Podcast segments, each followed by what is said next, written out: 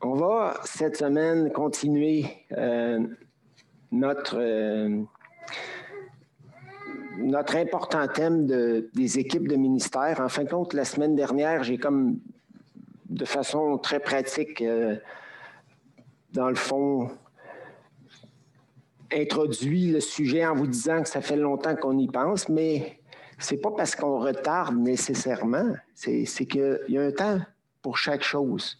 Et Dieu a son temps, puis il faut avoir une bonne compréhension biblique d'où on va avant d'y aller. Moi, du moins, c'est comme ça que je fonctionne. Donc, tant que c'est pas clair dans ma tête au niveau biblique, mais on n'avance pas nécessairement. Mais là, c'est clair. C'est très clair. Pas dans les détails, parce que les détails de ce qu'on va faire vont être apporté par les participants à ce, beau euh, projet, mais euh, disons que dans les grandes lignes au niveau biblique, c'est devenu très clair dans ma tête. Après que je me sois penché sur la question de la formation de disciples, et c'est de ça dont j'aimerais vous parler ce matin. La semaine dernière, je vous ai présenté dans ces grandes lignes notre projet d'équipe de ministère et ce projet-là, on désire le lancer prochainement. Puis quand je dis prochainement, ça ne sera pas dans deux ans. C'est qu'on va déjà travailler avec euh, euh, des, euh, on va dire, des animateurs de groupe pour mettre les fondements en place pour différents ministères. Ronald Cloutier a déjà accepté de démarrer le groupe d'évangélisation. Étienne et Sophie ont déjà accepté de, de former le groupe de couple et famille. il y aura d'autres personnes, évidemment, qui vont joindre à ça. Puis je vous expliquerai un peu la notion de groupe, parce que aussitôt qu'on parle de groupe de ministère, les gens ont peur, puis ils se disent, ben moi, je ne pourrais pas euh, embarquer là-dedans. Mais il va y avoir différents niveaux d'implication, de telle sorte que si vous êtes dans l'Église, là, vous devriez être à quelque part dans un groupe de ministère de façon serrée, de façon entière ou de façon... Euh, général. Ça prend un minimum, minimum d'engagement, mais on va essayer de, de, jouer ça de façon très, très, très souple et flexible, tout en étant efficace. Puis il y aura peut-être un groupe qui va être plus actif, mais on n'a pas tous la même énergie à donner, on n'a pas tous la même disponibilité. Alors, euh, on va euh, pas mettre des critères qui vont exclure les gens, mais l'idéal, ce serait que tous les membres de l'Église, puis je ne parle pas des membres légaux, là, tous ceux, tous les croyants de cette Église-là s'identifient à un groupe de ministères. Ça, ça serait merveilleux, de près ou de loin. Donc, on reparlera de tout ça dans, des plus, euh, de plus précis détails, mais là, j'aimerais euh, vous parler de la formation de disciples parce que la formation de disciples doit être au cœur de ces groupes de ministères et je crois que ces groupes de ministères vont la favoriser de façon magnifique. Notre frère Germain Chouinard, avec qui j'avais parlé de notre exercice de planification stratégique, m'avait écrit ce qui suit le 25 juin 2018. Bonjour Bernard. Même si je ne pouvais pas participer à la session du 16 juin sur la planification stratégique, j'ai reçu le compte-rendu et les invitations aux nouvelles sessions. J'ai quand même pris le temps de lire les documents que vous avez envoyés avant la première session, ainsi que les interventions des participants. Il me semble qu'avant de proposer de nouvelles stratégies pour l'Église, ça aurait été bon d'avoir une bonne réflexion et discussion sur les versets de Matthieu 28, 19 à 20. Ces deux versets donnent la mission de tout ministère évangélique sur la terre. Ces versets nous parlent de faire des disciples.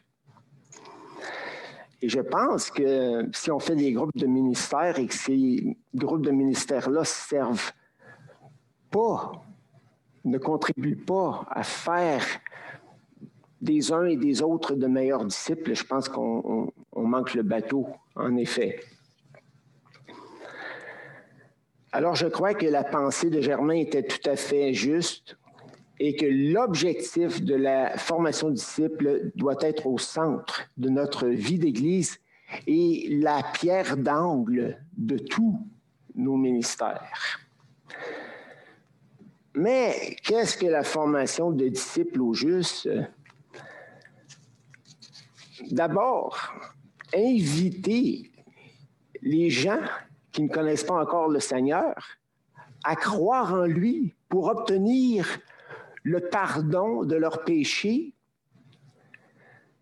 Les inviter aussi à le reconnaître publiquement comme sauveur et maître. Et finalement, de les inviter à le suivre, comme tout disciple suit son maître en épousant sa façon de penser et sa façon de vivre. Après avoir parlé longuement avec notre frère Luke Lansford, est-ce qu'il y en a qui se souviennent de lui?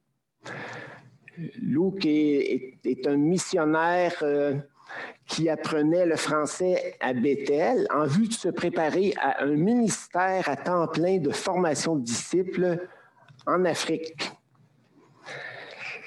Je me suis demandé en, parlant avec Luke, je me suis demandé comment, de façon concrète et réaliste, pourrait-on former des disciples au sein de l'Église?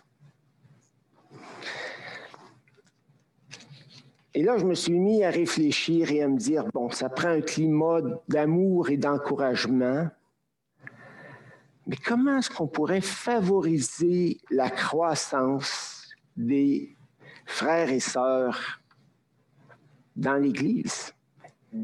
Comment est-ce qu'on pourrait s'encourager davantage à devenir des disciples accomplis du Seigneur? On se convertit au Seigneur Jésus. Il y a certaines mauvaises habitudes qu'on met de côté, il y a certains péchés qu'on règle, mais il y a beaucoup, beaucoup de, choses encore dans nos vies qui auraient besoin d'être perfectionnées, des, euh, qualités de caractère qui nous manquent, des défauts de caractère qu'on a en trop, des attitudes qui nuisent à notre marche spirituelle et à notre témoignage. Il y a tellement de choses à faire encore pour qu'on ressemble en tout point au Seigneur Jésus. Alors je me suis dit, comment est-ce qu'on pourrait, euh, sans nécessairement faire du un à un, comprenez-vous, dans le sens que si tu veux euh, former des disciples, ça prend une personne, un formateur de disciples, et ça prend beaucoup, beaucoup, beaucoup de temps pour faire ça. Mais est-ce que ça ne devrait pas se faire en Église? C'est la question que je me suis euh, posée. Et je me suis dit, bon, euh, notre désir à tous, c'est de devenir des disciples accomplis du Seigneur, c'est-à-dire des disciples qui ressemblent de plus en plus à leur maître. On sait que Dieu nous a sauvés pour euh, nous destiner à devenir conformes à l'image de son Fils. Donc, c'est ça qui désire qu'on ressemble à Jésus en tout point. Paul dit, soyez mes imitateurs comme je le suis moi-même de de Jésus-Christ. Il est en train de dire, je ressemble de plus en plus à mon maître, je pense de plus en plus comme mon maître, j'agis comme mon maître, je réagis comme mon maître, je fais des choix que mon maître ferait, etc., etc.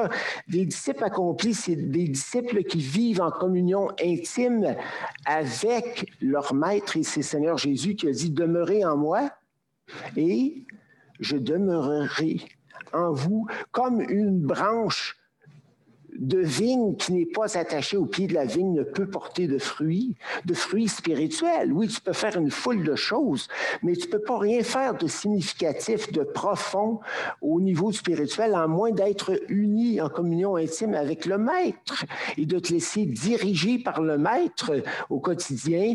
Des disciples accomplis, c'est des disciples qui ont soif vraiment soif de recevoir l'enseignement de Jésus, leur maître, et qui dévorent ses paroles. Et d'ailleurs, Jésus a dit aux Juifs, si vous demeurez dans ma parole, demeurer, ça veut dire s'y attarder, s'y plaire. Jésus a dit, si vous demeurez dans ma parole, vous êtes vraiment mes disciples. Et dans Colossiens 3.16, un de mes versets préférés, il est dit que la parole de Christ demeure parmi vous. c'est écrit habite en vous dans la traduction, mais je crois que, dans le fond, le sens n'est pas un sens individuel, mais un sens communautaire. Demeure parmi vous, entre les frères et sœurs. Instruisez-vous, avertissez-vous, encouragez-vous dans le Seigneur pour justement devenir des disciples accomplis du Seigneur. Et, je crois que des disciples du Seigneur aussi, c'est des disciples qui sont tous activement engagés dans son œuvre, mais selon la mesure de foi que Dieu a départie à chacun selon les dons spirituels que Dieu leur a donnés, mais aussi selon leurs circonstances de vie, selon leur niveau d'énergie, leur capacité et tout ce que vous voudrez. Alors, ce n'est pas une question d'arriver avec un petit programme qui est déjà fait là, euh, et qui est très exigeant et que très, très peu de gens, finalement, aient le goût de se joindre aux équipes, aux équipes de ministère, comprenez-vous? Ça serait merveilleux qu'on soit tous tous ensemble, sans exception, euh, une partie intégrante de, ces belles équipes euh, de ministères euh, qui pourraient permettre à notre Église d'aller beaucoup plus loin, je crois, dans son développement. Alors là, je me suis dit, bon, c'est beau tout ça, mais euh, OK, euh, un disciple, c'est quelqu'un qui a commencé à suivre Jésus, qui s'est identifié avec lui, et là, qui cherche à devenir un disciple accompli, comme je, viens de le décrire, mais, je me suis dit, bon, c'est pas clair encore dans ma tête, donc je vais faire une étude du mot disciple dans toute la Bible. J'ai commencé euh, dans l'Ancien Testament, et j'ai vu que dans l'Ancien Testament, le terme disciple ne figure que quatre fois. Et pourquoi cela? Alors, je me suis dit, bon, le, terme disciple, oui, seulement quatre fois dans l'Ancien Testament, mais à cause du fort accent mis sur l'autorité spirituelle des prophètes eux-mêmes et non sur le travail de leurs serviteurs. Deux termes hébreux en particulier sont employés pour désigner un disciple dans l'Ancien Testament, le terme talmed, talmid, étudiant, ça veut dire étudiant. Et il, figure dans 1 Chronique 25.8 et fait référence euh, simplement à euh, euh, des, des, jeunes qui faisaient partie de l'équipe des chantres, c'est-à-dire des Lévites qui étaient affectés au chant euh, pour euh, les fêtes au temple, au sanctuaire et, pour euh, les cérémonies. Donc, il y avait finalement des lévites seniors, des expérimentés qui prenaient les jeunes puis qui les formaient, puis qui leur montraient à faire ça.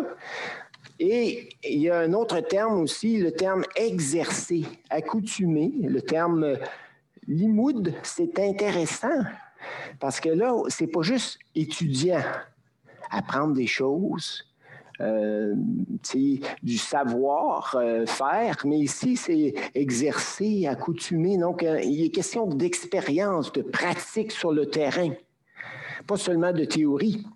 Et on retrouve ce terme-là trois fois. C'est les trois autres fois dans l'Ancien Testament où le terme disciple figure. Dans Isaïe 8, 16, euh, dans Isaïe 54 euh, et 54, 13. Dans 8.16, c'est un contexte où est-ce que le peuple a rejeté l'Éternel, mais il y a quelques euh, fidèles quelques, Israélites demeurés fidèles à Dieu qui sont appelés des disciples. Isaïe 8.16 enveloppe cette parole reçue de Dieu, celle, cette révélation parmi mes disciples.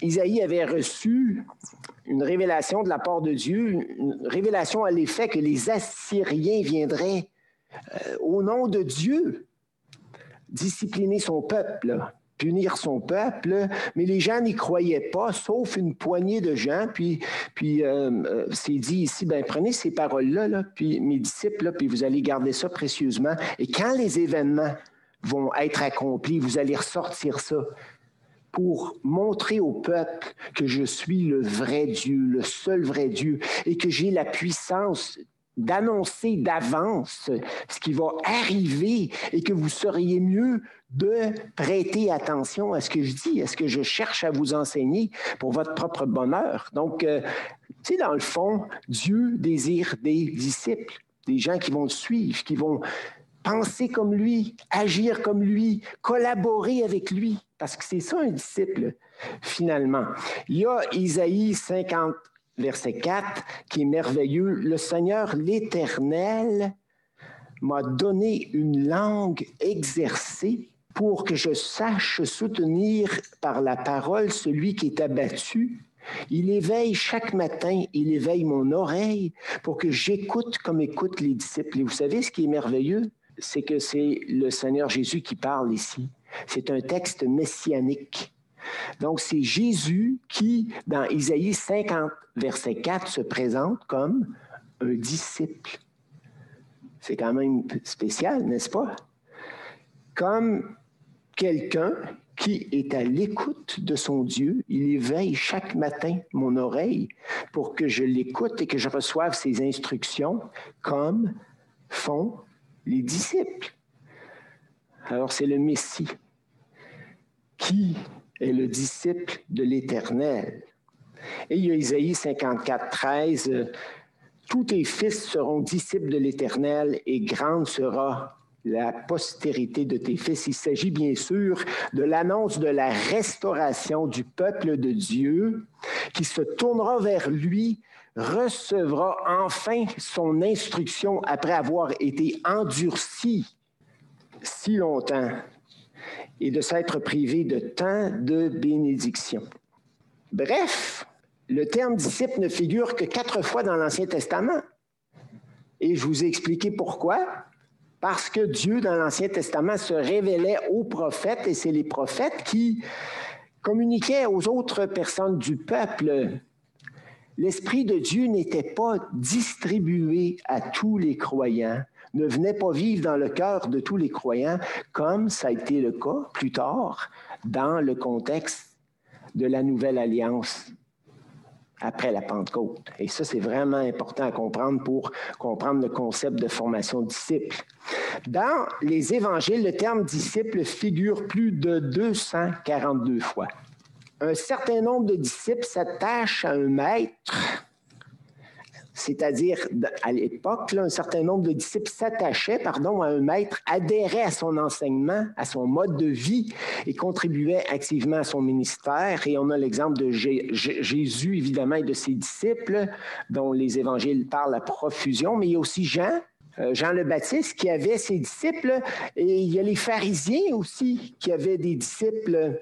Dans Matthieu 22, versets 15 et 16, il dit alors les pharisiens s'éloignèrent et discutèrent entre eux pour trouver une façon de piéger Jésus par ses propres paroles et lui envoyèrent donc quelques-uns de leurs disciples.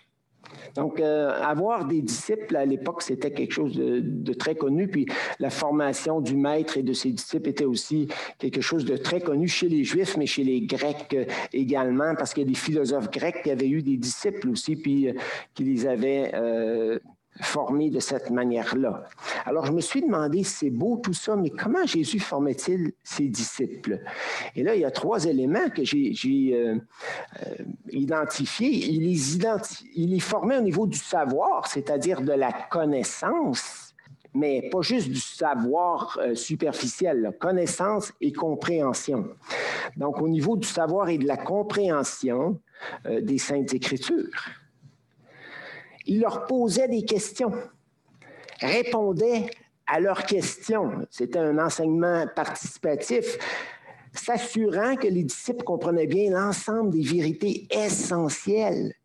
Parfois, il les corrigeait parce que les disciples disaient des choses qui n'avaient pas de sens, qui ne correspondaient pas aux Saintes Écritures ou au plan de Dieu. Pensez à Pierre, là, qui, qui rejetait l'idée d'un Messie souffrant parce qu'il ne voulait pas lui-même souffrir. Alors, lorsque Jésus a commencé à annoncer ses souffrances prochaines et son rejet euh, de la part de, ses compatriotes et des chefs juifs, euh, qu'est-ce que Pierre s'est empressé de dire? Jamais, Seigneur, cela n'arrivera jamais. Et qu'est-ce que Jésus lui a répondu? Arrière de moi, Satan. Tu veux me détourner de la croix? Je suis le Messie souffrant de Dieu que les prophètes de l'Ancien Testament avaient annoncé. Donc, Pierre comprenait pas l'Ancien Testament, certaines prophéties au niveau du Messie, puis euh, il comprenait pas le plan de Dieu. Donc, Jésus le, corrige. Puis Jésus a corrigé ses disciples. Mais là, c'était un peu euh, fort, mais Jésus était doux et humble de cœur, puis il corrigeait ses disciples avec une grande douceur et une grande euh, délicatesse. Faites-vous-en pas. Donc, Jésus a passé beaucoup, beaucoup, beaucoup de temps à instruire euh, ses disciples. Et pourquoi? Parce que la parole de Dieu doit être le centre de tous nos ministères. Il faudrait que dans chaque équipe de ministère, la parole de Dieu soit au centre. La parole de Dieu, l'action puissante de Dieu par le Saint-Esprit. C'est super important. Les réformateurs voyaient la proclamation de la parole de Dieu, la prière et l'action du Saint-Esprit comme étant les trois principaux outils ou moteurs, si vous voulez, du ministère chrétien. Et le reste, et Dieu désire utiliser aussi le reste de nos habilités, nos dons, nos aptitudes. C'est lui qui nous a donné ces capacités. Mais le ministère fonctionne d'abord sur la base de sa parole. C'est pour ça que dans Éphésiens, c'est dit, il a donné d'abord les apôtres, les prophètes, les évangélistes, les pasteurs, docteurs, pour le perfectionnement des saints, en vue que les saints accomplissent ou participent, si vous voulez, à l'œuvre de l'édification, comme Étienne disait tout à l'heure, de l'Église du Seigneur. Et, puisqu'on a tous un rôle à jouer dans l'édification de l'œuvre du Seigneur, ben, c'est pour ça qu'on parle de tout ça. Donc, euh, voilà, la parole au centre. Deuxième chose que Jésus faisait avec ses disciples, c'est qu'il travaillait avec eux au niveau du savoir-être. C'est-à-dire qu'il était préoccupé non seulement qu'ils connaissent, mais qu'ils mettent en pratique les vérités qu'il leur communiquait pour plaire à Dieu, dans leur façon de vivre au quotidien. Donc là, on parle d'attitude. C'est subtil des fois les attitudes. Euh, les actions, les réactions, les relations les objectifs, les buts, les choix dans la vie qu'on fait, tout ça. Alors Jésus voulait que ses disciples lui ressemblent de plus en plus. Et Jésus lui-même ressemblait parfaitement au Père, était l'image parfaite du Père. Donc, vous comprenez, être des disciples, dans le fond, c'est devenir de plus en plus semblable au Maître. C'est ça. Puis penser de plus en plus comme le maître, ça c'est le savoir, mais agir de plus en plus comme le maître aussi, ça c'est le, la partie du savoir-être. Euh, à un moment donné, euh, c'est les fils de Zébédée, Jacques et Jean, qui font une demande incroyable à Jésus. On aimerait, Seigneur, que dans ton royaume, être placé à ta droite et à ta gauche, tout près de toi, là, dans les meilleures places, les places d'honneur, les places de choix par excellence. Puis là, Jésus le reprend, il dit, là, non, il dit, euh, les, dans le monde, les chefs tyrannisent leur, euh, les peuples sur lesquels ils gouvernent, peut-être que les, les présidents de compagnies exploitent leurs employés, mais il n'en sera pas de même au milieu de vous. Mais le plus grand sera le serviteur de tous. Et regardez-moi, je suis, je suis le maître de l'univers, le Seigneur des Seigneurs, et je suis venu servir au milieu de vous. Alors, il les enseignait à vivre. Ils visaient la transformation de leur vie. Puis il y avait aussi le savoir-faire, c'est-à-dire qu'il leur montrait à partager la bonne nouvelle, à prier, à baptiser les gens, à se ressourcer spirituellement et tant d'autres choses encore. Et c'est sûr que Jésus, euh, les disciples voyaient Jésus agir, donc il leur enseignait par son exemple, mais euh, il leur faisait participer aussi au ministère. Et c'est très important de participer parce qu'un croyant qui fait juste recevoir, admettons, mais qui ne donne pas, ne participe pas à l'œuvre de Dieu, ne peut pas grandir et s'épanouir. C'est pas possible. Il y a quelque chose qui manque. Là. Même si tu, du matin au soir, tu ouvrais, euh, je sais pas moi, ta radio euh, euh, ou, ton Internet, puis que tu écoutais des messages, puis que tu priais, à moins que Dieu t'ait vraiment donné un appel dans ce sens-là, ça serait ta participation finalement à l'œuvre de Dieu. Mais, en dehors de ça, regarde, on a besoin d'apprendre. On a besoin que Dieu transforme notre comportement, notre façon de vivre, puis on a besoin de faire, de s'engager. Et c'est très valorisant euh, de s'engager ben, selon les compétences que Dieu nous a données. J'écoutais une conférence d'un motivateur de compagnie euh, euh, dernièrement à Radio-Canada, puis j'ai été revoir son site aussi sur l'Internet, puis c'était vraiment intéressant. Puis il disait que c'était pas tellement le salaire qui faisait que les employés devenaient motivés dans une compagnie, mais il a mentionné trois choses et ça, ça m'a vraiment frappé, puis j'ai retenu ça. Il a dit les compétences. Il faut que les gens travaillent dans leur champ de compétences. Tu sais, tu peux les forcer à boucher des trous en dehors de leur champ de compétences, mais ils ne seront jamais motivés. Puis le Seigneur ne veut pas qu'on fasse ça. Il veut qu'on le serve selon nos dons, selon nos habilités. Alors ça, c'est important, les compétences. Reconnaître les compétences des gens, prendre le temps de reconnaître ce qu'ils sont et pas vouloir qu'ils soient autrement. Et apprécier ça, puis, c'est très riche, même beaucoup plus riche qu'on pense. Et, et l'autre élément qu'il disait, c'est que ça prend de l'autonomie un peu. Il faut se faire confiance. Une fois que la base biblique est établie, il faut se faire confiance les uns les autres, puis euh, donner une certaine latitude pour que les gens puissent exercer une créativité. Tant que le fondement biblique n'est pas sacrifié, il n'y a pas de problème. il y a des gens dans une équipe qui vont trouver des nouvelles façons de faire les choses, rafraîchissantes, plus efficaces, plus pertinentes et tout et tout. Et je pense que c'est bien. Tant que les principes bibliques sont respectés et que ça se fait dans un esprit de dépendance euh, en vertu. Puis la, troisième chose qu'il mentionnait, c'est l'association sociale. C'est-à-dire que la plupart des gens, sauf quelques ermites, euh, ça et là, ont besoin d'un groupe, d'appartenir à un groupe où leurs compétences sont reconnues, dans lequel ils ont une certaine euh, autonomie, mais il a ça l'association sociale, puis c'est vraiment intéressant parce qu'il parlait que le groupe développe une intelligence collective. C'est bien que tu aies une personne qui pense, mais quand en as plusieurs qui pensent ensemble, mais qui mettent leurs meilleures pensées ensemble, ça peut donner des choses vraiment intéressantes. Il parlait aussi de l'intelligence émotionnelle, mais en tout cas, euh, je ne veux pas euh, aller plus loin avec ça, mais vous comprenez que ces trois aspects de ministère-là sont comme euh, non négociables. Maintenant, le texte qu'on connaît énormément, on n'a pas besoin de passer beaucoup de temps là-dessus, c'est Matthieu 28, 18 à 20. Mais quand même, on va le regarder parce que c'est euh, le texte euh, principal qui parle de formation de disciples dans le Nouveau Testament. Alors, euh, Jésus prend d'abord le temps de fortifier ses apôtres, comme on le voit au verset 18, et au verset 20, à la fin du verset 20. Car ceux-ci se sentaient faibles, désemparés à l'idée que Jésus ne serait plus avec eux en chair et en os sur le terrain, et sans doute dépassés par l'envergure du mandat que Jésus leur confiait. Jésus s'étant approché, leur parlant ainsi, tout pouvoir m'a été donné dans le ciel et sur la terre. Ça, je ne sais pas si vous avez déjà pris le temps de méditer cette phrase-là, mais ça veut dire que Jésus est le souverain suprême des univers visibles et invisibles.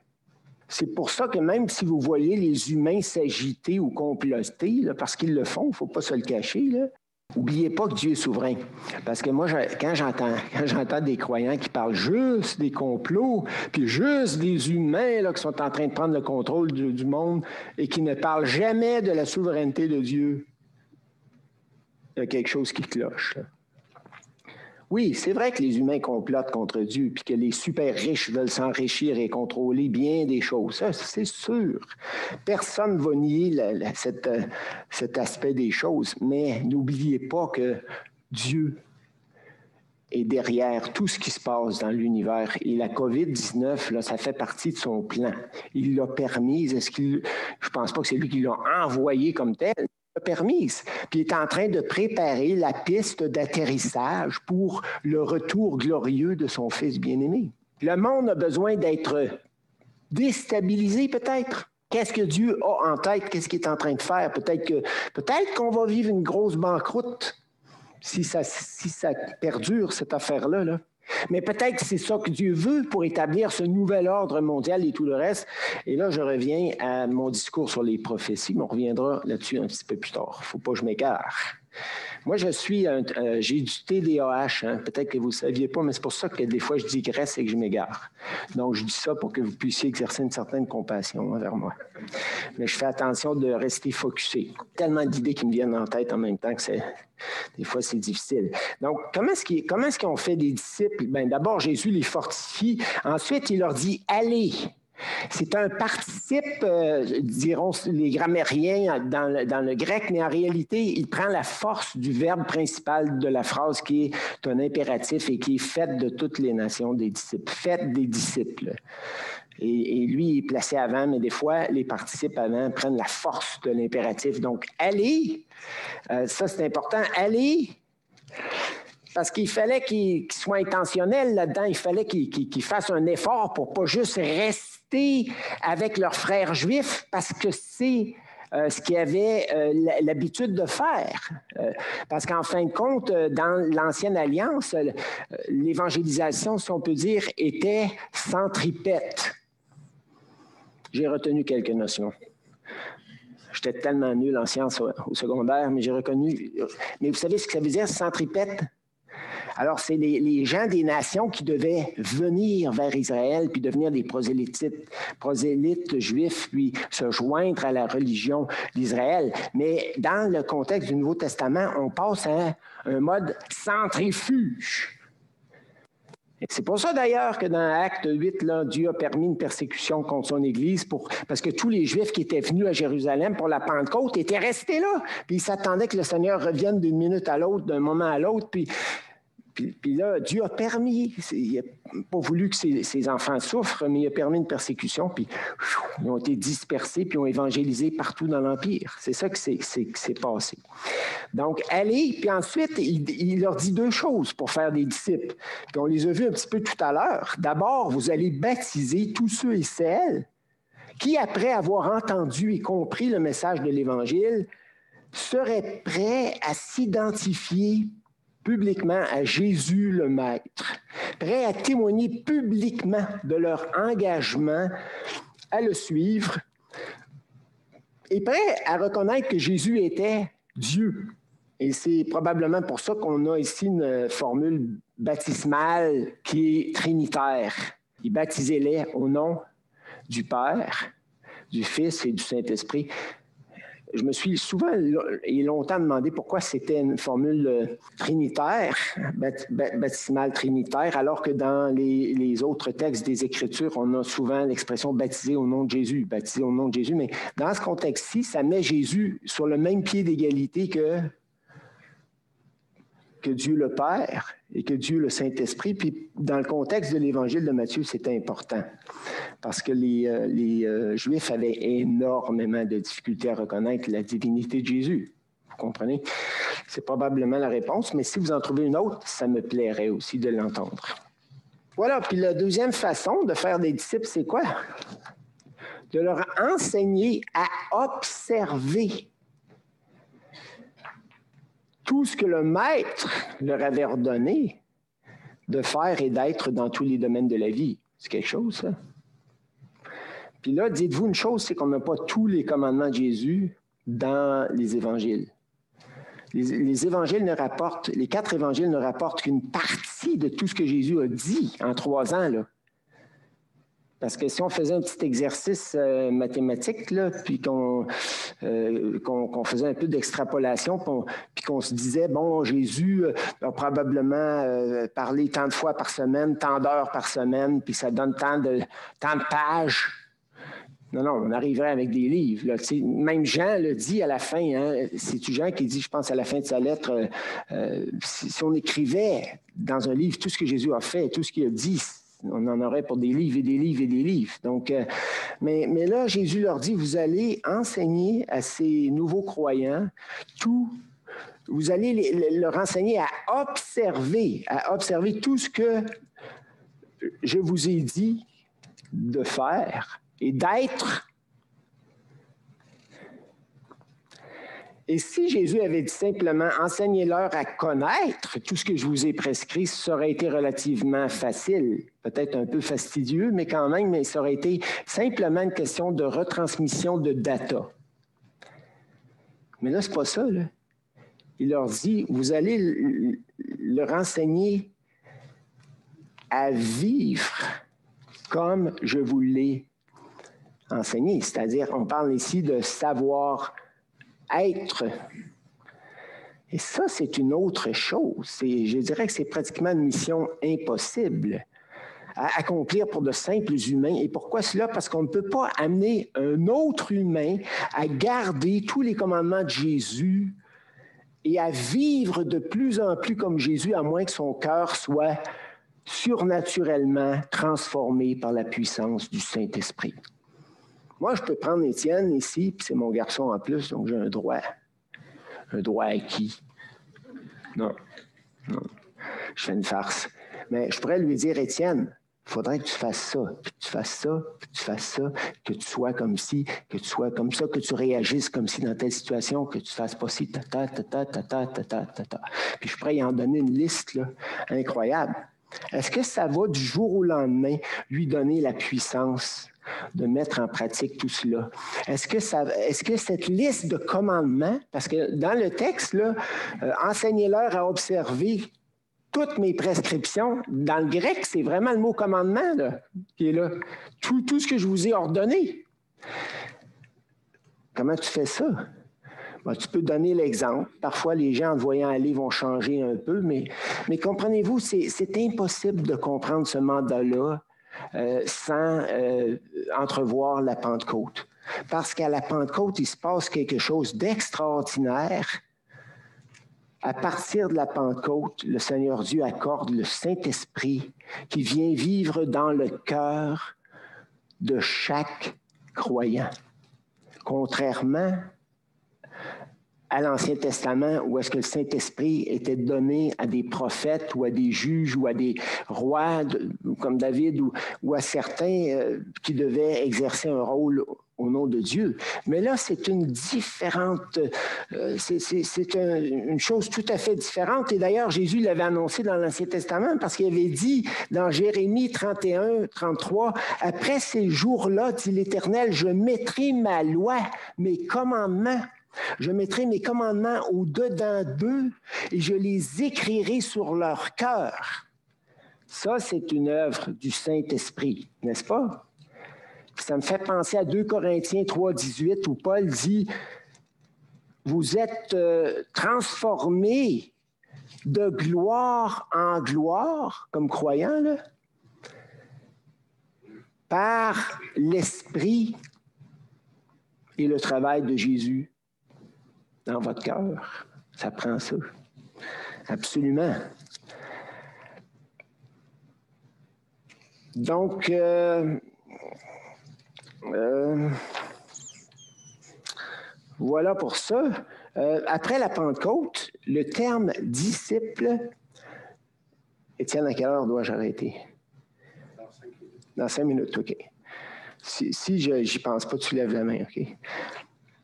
Après la Pentecôte, le terme disciple tend à disparaître peu à peu. Intéressant? Jésus vient vivre dans le cœur de chacun de ses, disciples, en fin de compte, de ses, des croyants, mais le terme disparaît. Il ne figure que 32 fois dans les actes, comparativement à 242 dans, dans, dans les évangiles, et on n'en trouve pratiquement aucune occurrence dans les épîtres. Il se voit remplacé par le terme chrétien et saint, qui décrit une relation beaucoup plus profonde que celle de disciples suivant un maître humain. Alors, vous allez me dire qu'il y a Timothée qui est appelé disciple, mais, mais dans le fond, sa relation avec Paul n'était pas une relation de formation de disciple, mais une relation de formation d'ouvrier. Parce que lorsque Paul est arrivé euh, dans, la ville où habitait euh, euh, Timothée, ben, Timothée était déjà un disciple accompli du Seigneur qui avait bonne réputation dans les trois églises de la région. Et Paul voulait en faire un ouvrier. Donc, pourquoi le terme disparaît? Là, je me suis gratté la tête puis je me suis dit, attends un peu, je pense que ça ne fonctionne plus de la, même, de la même façon, la formation de disciples. Je pense que ça fonctionne au sein de l'Église. Et cette idée-là m'a amené à penser aux dons spirituels, aux équipes de ministère, à la participation maximale des frères et sœurs dans notre Église. Si on veut non seulement combler des besoins précis et concrets qui ne sont pas comblés encore, mais si on veut que notre Église s'édifie, se construise, il y a une puissance incroyable dans l'équipe. Et je termine juste avec un petit point. C'est que euh, Denis me disait tout à l'heure qu'ils étaient 20 pour euh, ramasser les. Euh, nettoyer le stationnement. On avait fait des annonces. et que ça a pris une heure et que c'était merveilleux. Alors, euh, merci à tous ceux qui ont participé. Et moi, j'aimerais juste vous dire, frères et sœurs, que je crois que le Seigneur nous réserve de belles choses. C'est pas parce qu'on est en ralentissement qu'il faut euh, se, décourager, se désespérer. Au contraire, ça nous donne le temps de réfléchir. Moi, je réfléchis plus que, que, jamais. Et euh, je vous invite à réfléchir avec moi, à me partager vos idées. Puis je vais revenir, je n'aurai pas le choix de revenir une dernière fois avec ce sujet-là pour euh, faire un exposé plus clair encore d'Éphésiens 4, parce que c'est vraiment là que j'ai compris que, wow, c'est avec les équipes de ministère qu'on va y arriver. On va vraiment devenir une Église euh, vibrante, euh, engagée, qui va grandir à la gloire de Dieu. Oui, Seigneur, merci pour ton amour, merci pour ta parole qui nous montre comment procéder, comment faire les choses et, continue de nous éclairer et que nos cœurs puissent rester humbles dans tout ça et qu'on puisse apprendre les uns des autres. En ton nom précieux. Amen.